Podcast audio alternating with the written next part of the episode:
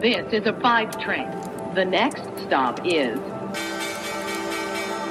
Wall Street. Hallo und herzlich willkommen zu Wall Street Daily, dem unabhängigen Podcast für Investoren. Ich bin Sophie Schimanski aus New York, wo wir jetzt erst einmal auf den US-Handelsmorgen gucken. Wir schauen äh, zunächst mal auf die Enttäuschung beim gestrigen Star AstraZeneca, um mal einen tragischen Einzelwert rauszupicken. Die Aktien von AstraZeneca fallen. Das Unternehmen habe möglicherweise einige veraltete Studiendaten verwendet und sei so zu den guten Ergebnissen von gestern gekommen. Die US-Aktien sind am Dienstagmorgen insgesamt gemischt. Die Anleger gehen offenbar weniger Risiko ein in diesen Stunden.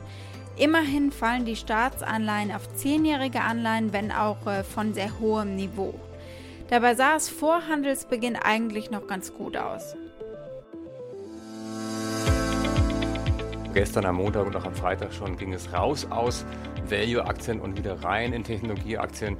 Alle wieder ein bisschen erholt, natürlich auch Microsoft. Jetzt möchten die eventuell Discord übernehmen. Und jetzt strebt ein britisches Unternehmen an die Börse. Es geht um Deliveroo. Dass in den USA die wirtschaftliche Erholung schneller voranschreitet als erwartet. Yellen sieht sogar eine rosige Zukunft für die US-Wirtschaft voraus. Unsere Themen heute. Ein Jahr nach dem Marktabsturz, den niemand hat kommen sehen, weil natürlich nur die wenigsten Anleger eine Pandemie haben kommen sehen, stecken sie Rekordsummen in den Markt, zumindest vergangene Woche. Wir werfen einen knappen Blick auf das heutige erste gemeinsame Erscheinen von Fed-Chef Jerome Powell und seiner Vorgängerin Janet Yellen, die nun ja Finanzministerin ist, vor dem Kongress. Worum geht's und äh, was werden die beiden sagen? Dann gucken wir auf Pfizer, die ihr Wissen im Messenger-RNA-Impfstoffbereich ausbauen wollen, auch finanziell natürlich. Der Goldman Sachs CEO Solomon antwortet auf Vorwürfe seiner Analysten, die unmenschliche Arbeitsbedingungen und Schlafmangel beklagt haben.